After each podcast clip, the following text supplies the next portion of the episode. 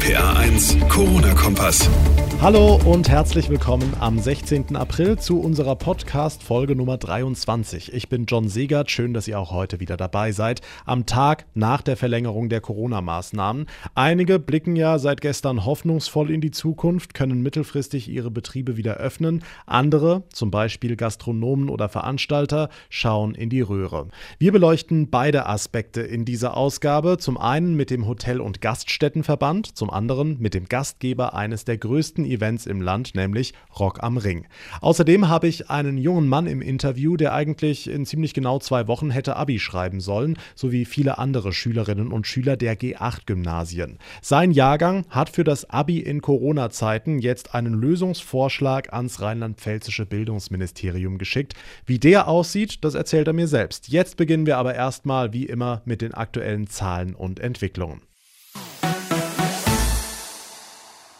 Wie geht's jetzt genau weiter mit Schulunterricht in Rheinland-Pfalz? Was ist mit den Kontaktsperren, mit Geschäften? Bund und Länder haben sich also auf neue Corona-Regeln verständigt, auf eine Lockerung. RPA1-Infochef Jens Baumgart, wir wollen zu Beginn dieser Ausgabe erst nochmal die wichtigsten Eckpunkte für Rheinland-Pfalz zusammenfassen. Und wir beginnen mit der Schule, weil das, glaube ich, die meisten Familien in Rheinland-Pfalz direkt betrifft. Also in der kommenden Woche bleibt die Schule in jedem Fall zu. Das war auch zu erwarten. Dann, ab dem 27. April, dürfen erstmal die Abiturienten und andere Prüflinge wieder in die Schule, also die Älteren in der Regel. Und eine Woche später, ab dem 4. Mai, äh, sollen dann die Schüler wieder in den Unterricht, die im nächsten Jahr Abschlussprüfungen haben. Außerdem die Viertklässler in den Grundschulen. Wie das genau organisiert wird, das soll soll jetzt in den nächsten Tagen ausgearbeitet werden. Alle anderen Schüler bleiben auch nach dem 4. Mai erstmal weiter zu Hause, genauso wie auch die ganz Kleinen. Wir haben heute auch beschlossen äh, in den, bei den Regierungschefs, dass die Kitas zurzeit nicht geöffnet wird, weil wir dort einfach ähm, das Risiko nach wie vor für zu hoch einschätzen. Ministerpräsidentin Malu Dreyer war das gestern am frühen Abend. Hm, in Schulen und Kitas sind wir also noch weit weg von Normalität. Was ist mit Geschäften? Hm, da geht es jetzt ein bisschen schneller voran. Ab Montag schon dürfen viele Geschäfte in Rheinland-Pfalz wieder öffnen, also Buchhändler oder Autohändler zum Beispiel, generell bis zu einer Größe von 800 Quadratmetern, damit wir eine Vorstellung haben. Das ist ungefähr so groß wie ein großes Schwimmbecken, also da geht's nächste Woche wieder los. Dringende Bitte der Politiker, wir sollten ab sofort Mundschutz tragen. Eine Pflicht wie in Österreich gibt es aber erstmal nicht. Was unsere Freunde und Verwandten angeht, gilt übrigens erstmal weiterhin die Kontaktsperre heißt nur zu zweit im öffentlichen Raum Abstand halten und ganz wichtig, bis 31. August sind in Rheinland-Pfalz alle Großveranstaltungen verboten. Also Festivals wie Rock am Ring oder Stadtfeste im Sommer, die haben jetzt leider, leider Gewissheit, das wird zumindest im Sommer nichts mehr. Eine Frage, die gestern immer wieder gestellt wurde, was ist mit dem Friseur? Ab Mai wahrscheinlich unter strengen Auflagen, sagt Malu Dreier. Das bedeutet für alle, die sehnlichst darauf warten, dass ihre Haare mal wieder geschnitten werden und ihr Äußerliches schon stark verändert haben, dass noch eine gewisse Durststrecke zu überwinden ist. Ja, das ist wohl nur das kleinste Problem. Danke, Jens Baumgart. Restaurants und Kneipen bleiben dagegen weiter zu, weil, wie die rheinland-pfälzische Ministerpräsidentin Malu Dreyer sagt, weil dazu viele unkalkulierbare soziale Kontakte entstehen. Hm, Gereon Haumann, Präsident des Hotel- und Gaststättenverbandes Rheinland-Pfalz. Herr Haumann, können Sie dieses Argument nachvollziehen? Ich kann das Argument von Frau Dreier auf keinen Fall nachvollziehen. Einerseits Einzelhandel, die aufgefordert sind, ein Schutzkonzept vorzulegen und Gastgewerbe, die eben diese Chance nicht erhalten. Diese Ungleichbehandlung ist äh, sehr, sehr unfair und hier sollte dringend nachgedacht werden, dass wir mit entsprechenden Schutzkonzepten sukzessive unsere Betriebe wieder rasch eröffnen können. Okay, aber sagen wir mal, Mundschutz im Restaurant würde nicht klappen, Herr Haumann, und die Betriebe bleiben zu. Was ist denn mit den Finanzhilfen von Bund und Land? Reichen die nicht? Die weitere und verlängerte Schließzeit erfordert weitere Liquidität. Insofern bitten wir darum, dass man über ein Aufbohren der Programme nachdenkt. Und dann bedarf es auch seitens des Landes anstelle der reinen Darlehen, die ja zurückgezahlt werden müssen, verlorene Landeszuschüsse, so wie die Kollegen es in Hessen, im Saarland, in Baden-Württemberg bekommen. Das, was wir jetzt haben, ist unzureichend und führt auch zu einer Wettbewerbsverzerrung zulasten unserer Betriebe in Rheinland-Pfalz. Okay, wenn es eng wird mit dem Geld, warum bieten nicht mehr Gaststätten ihr Essen zum Abholen an oder liefern es nach Hause? glaube, unsere Branche zeigt auch in der jetzigen Krise, dass wir alles tun, was möglich ist. Sie können aber nicht aus jedem Betrieb einen Lieferdienst machen. Und Lieferdienste funktionieren in den Städten sicherlich viel, viel besser als in der Fläche auf dem Land, weil Essen, was sie 15 Kilometer durch die Gegend fahren, ist A, kalt, bis es, dass es da ist und B, werden die Transportkosten unverhältnismäßig groß. Und insofern ist das eine Lösung, die einzelnen Betrieben hilft, aber die längst nicht die Lösung für alle Betriebe sein kann. Gerion Haumann, der Präsident des Hotel- und Gaststättenverbands Rheinland-Pfalz, vielen Dank. Wir werfen einen Blick noch auf die aktuellen Zahlen. Stand heute Nachmittag sind etwas mehr als 5150 bestätigte Corona-Fälle im Land gemeldet. 90 Menschen sind an den Folgen des Virus gestorben und über 2950 Patienten haben sich inzwischen erholt. Die meisten hatten es wohl schon befürchtet, viele haben aber bis zuletzt gehofft. Seit heute ist es traurige Gewissheit, Jens hat es eben schon angekündigt, auch Rock am Ring fällt Corona zum Opfer. Wegen der neuen Maßnahmen haben die Verantwortlichen die Reißleine gezogen und das Großevent Anfang Juni leider abgesagt. RPA1-Reporter Mike Fuhrmann. Green Day, System of the Dawn oder Vollbeat, darauf hatten sich die Fans gefreut, denn sie alle sollten bei Rock am Ring in der Eifel auf der Bühne stehen. Doch Corona macht dem ganzen Spektakel einen Strich durch die Rechnung. Die Absage kam aus Frankfurt, dort sitzt der Veranstalter Live Nation. Die Reaktion vom Nürburgring, Absage sinnvoll, Ringsprecher Alexander Gerhardt.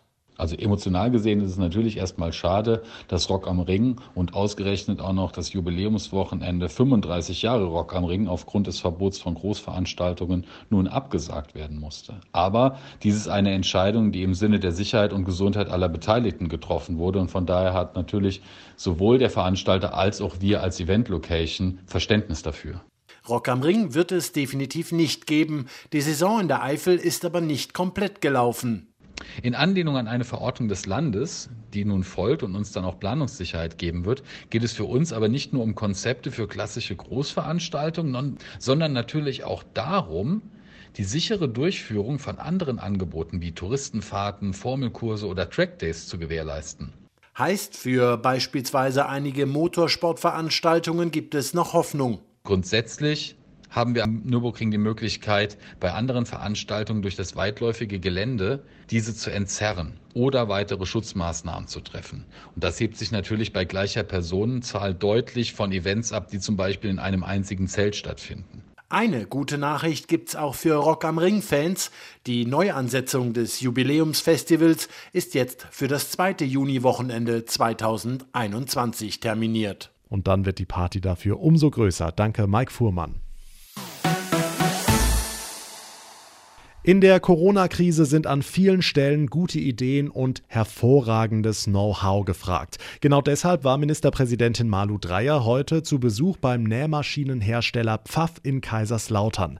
Das Traditionsunternehmen will im kommenden Monat mit der industriellen Fertigung von medizinischen Gesichtsmasken beginnen und die sollen sogar wiederverwertbar sein. RPA1-Reporter Michel Hasslinger, das soll ja, wie es immer so schön heißt, eine Win-Win-Situation werden. So wie es aussieht, wird es das auch. Malu Dreyer sagte heute den Pfaff-Managern zu, dass das Wirtschaftsministerium und die Förderbank ISB prüfen, ob es für die Fertigungsstraßen Finanzhilfen vom Land gibt. Ich bin ganz begeistert von der Idee, dass in Deutschland, in Kaiserslautern, Masken entwickelt werden, die wirklich nachhaltig sind. Also nicht die Maske wegwerfen, sondern auch waschen können und mehrfach waschen können und trotzdem den gleichen Schutz wie vorher noch zu haben. Ich würde mich sehr freuen, wenn dieses Projekt wirklich Fahrt aufnehmen könnte. Und was wir tun können zum Unterstützen, tun wir selbstverständlich.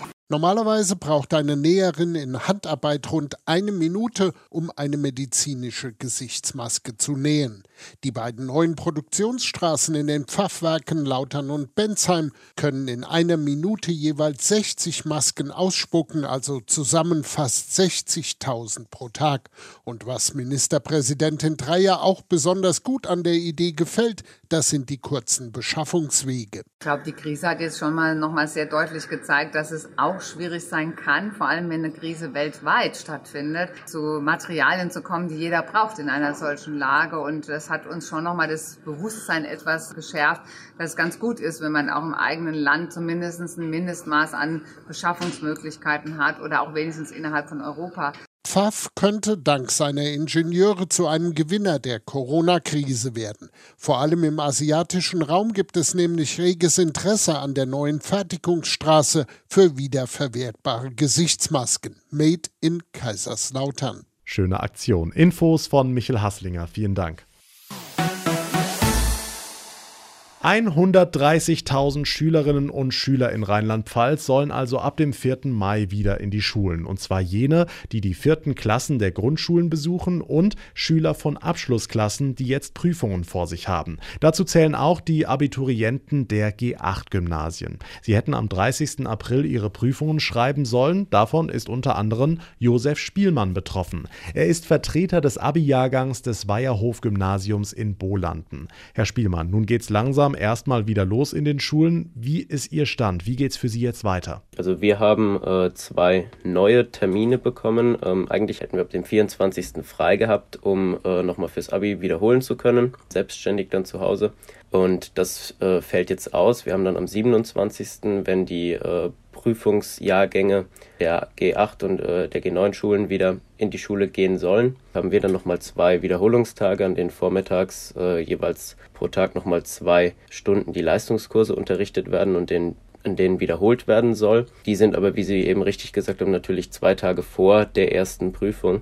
Deswegen sehen wir nicht ganz, wie diese zwei Tage irgendwie ja, über einen Monat regulären Unterricht und eben diese Wiederholungsphase, die wir eigentlich in dem Corona-Zeitraum gehabt hätten, wie das das ersetzen soll.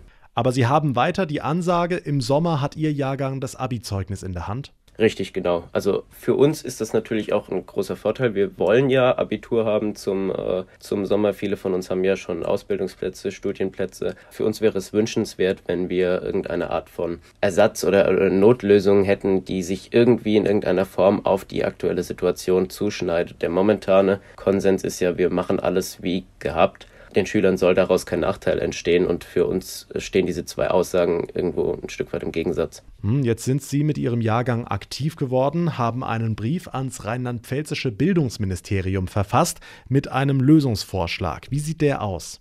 Also unser Lösungsansatz ist, dass man die schriftlichen Prüfungen ersetzt durch eine Art Facharbeit. Das ist eine äh, schriftliche Ausarbeitung, die auch so schon im Abitur vorgesehen ist, die man dann vielleicht in verkürzter Form für die Prüfungen, also die schriftlichen und die mündlichen Prüfungen, das wären dann vier wissenschaftliche Ausarbeitungen, die man da anfertigen müsste. Äh, die Schüler könnten sich den Arbeitsstress dieser äh, schriftlichen Austeilung ein Stück weit selber einteilen. Und natürlich wäre dann auch für die Risikogruppen wie auch für die Lehrer die Ansteckungsgefahr gegen Null reduziert. Das heißt, da müsste man sich keine Sorgen machen. Wir haben halt so ein bisschen die Sorge, wenn wir Abi schreiben könnten, wenn das nach hinten losgehen sollte, tatsächlich dann schon wieder äh, ja, die Situation sich verschlimmert haben könnte. Hm, Gab es denn eine Reaktion? Äh, es hat eine vorgefertigte Mail aus dem Bildungsministerium gegeben. Das verstehen wir natürlich komplett, weil die unter großem Stress stehen momentan. Aber wir hätten uns gewünscht, dass uns äh, auf unseren Lösungsvorschlag einen, eine oder mehr Feedback bekommen hätten. Der ist natürlich nicht ausgereift, aber ja, wie gesagt, dieses, dieses strikte, wir machen das wie bisher gehabt, ist halt für uns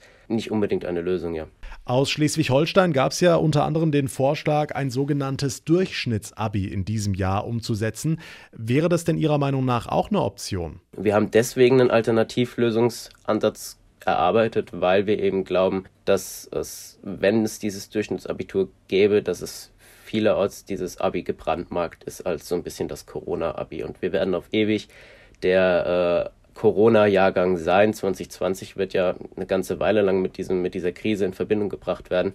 Aber dass wenigstens ähm, ja, die Standards des Abiturs erfüllt werden und dass man irgendwie die Prüfungen so ersetzen und so ähm, ja, darauf eingehen kann, dass es nicht unbedingt ja, äh, ein Nachteil für uns ist. Wie ist denn an Ihrer Schule aktuell die Stimmung unter den Abiturientinnen und Abiturienten? Sehen Sie alle das recht locker oder macht sich da doch kurz vorher Panik breit?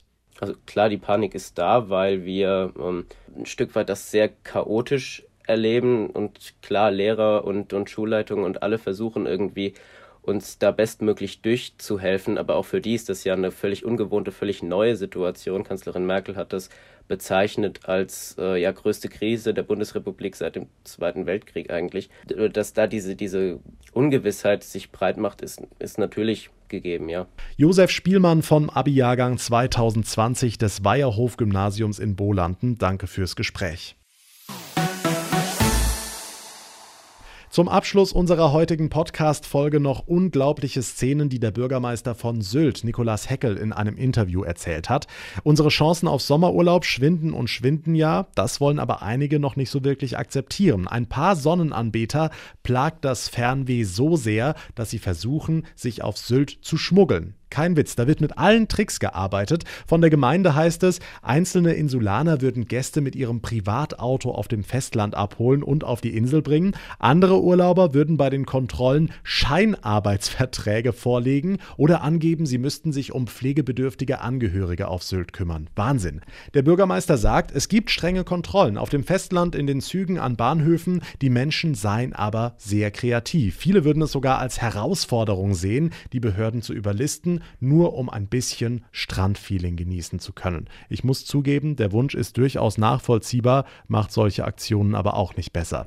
Das war's für heute mit unserem Podcast. Wir machen morgen eine kleine Pause, hören uns dann am Montag in alter Frische wieder. Übers Wochenende könnt ihr aber gerne mal in eine der vorherigen Ausgaben hören. Viele, viele interessante Gesprächspartner und viele interessante Themen dabei. Und schreibt mir gern euer Feedback über RPA1 John bei Facebook, über Instagram oder als Bewertung bei Apple Podcast. Mein mein Name ist John Segert. Bis zur nächsten Folge. Eine gute Zeit und vor allem bleibt gesund. Der RPA 1 Corona-Kompass.